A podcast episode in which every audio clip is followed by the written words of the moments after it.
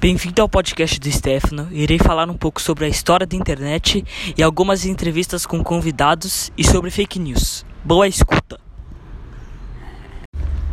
Como surgiram as siglas usadas na internet como www e HTTP? Os primeiros estudos sobre a criação de uma enorme rede de comunicação entre computadores começaram em 1962.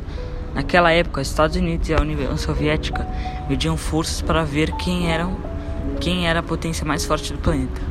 E os americanos estavam pesquisando uma forma de comunicação militar que fosse imune a bombardeiros e a outros tipos de ataques.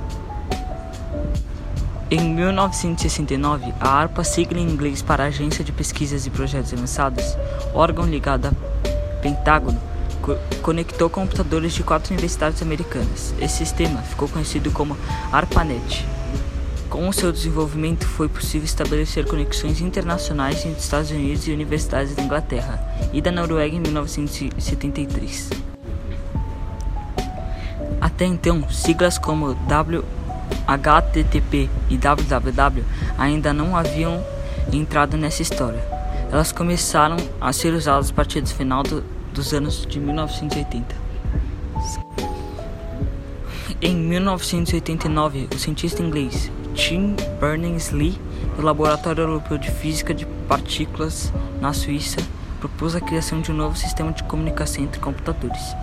Ele sugeriu o uso de hipertextos, hipertexto, uma formação de organização de informações em que o texto e imagem ficavam interligados, no qual era possível consultar dados citados em outros documentos relacionados aos, ao mesmo assunto.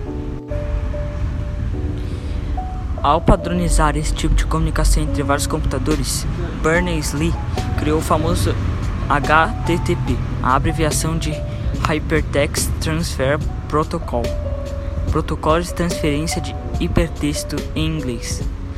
Logo no início da década de 1990, Lee continuou desenvolvendo seu sistema, mas com o objetivo de divulgá-lo no mundo todo. A ideia que, como você pode ver, acabou mesmo pegando.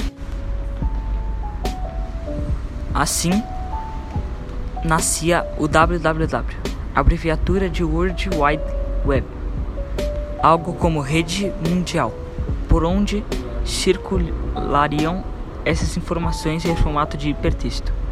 A internet estava pronta para se popularizar, tarefa facilitada pelo surgimento de programas especiais de navegações pela rede, como Netscape 1994 e a Internet Explorer 1995.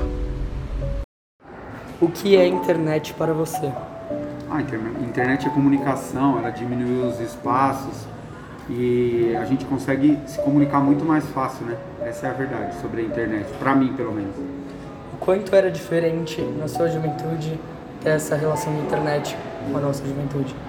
Atual? A diferença é que a, as coisas, é, a gente consegue ver as coisas muito mais rápido do que há, sei lá, 20 anos atrás. Só que também um pouco da inocência, um pouco da, é, da nossa alegria também foi junto com isso. Mas a internet é importantíssima, né? Na sua opinião, o que deve melhorar neste meio de trocas chamado de internet? Ah, segurança, né? Tem muito golpe na internet. É, tem esse lado que é o lado negativo, no, na minha, no meu ver, né? Que é a segurança. Tem muito golpe, muita coisa desse tipo. Beleza, muito obrigado.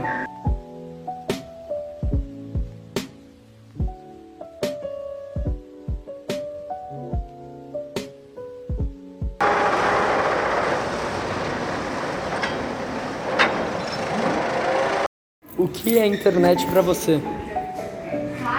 Para mim, internet é uma ferramenta, uma ferramenta muito, muito útil para tudo que se vive hoje em dia. Eu acho que hoje em dia é impossível viver sem internet. Uh, o quanto era diferente na sua infância sem internet e na nossa com internet? Você percebe? 100% melhor na minha infância do que a de vocês. É que vocês não têm essa noção. Se vocês vivessem essa infância, é, vocês veriam muito melhor que a de hoje. Na sua opinião, o que deve melhorar neste meio de trocas chamado internet? Eu acho que a internet não tem que melhorar nada, quem tem que melhorar são os usuários. Que que usa a internet para fazer de tudo um pouco. Beleza, obrigado. Beleza?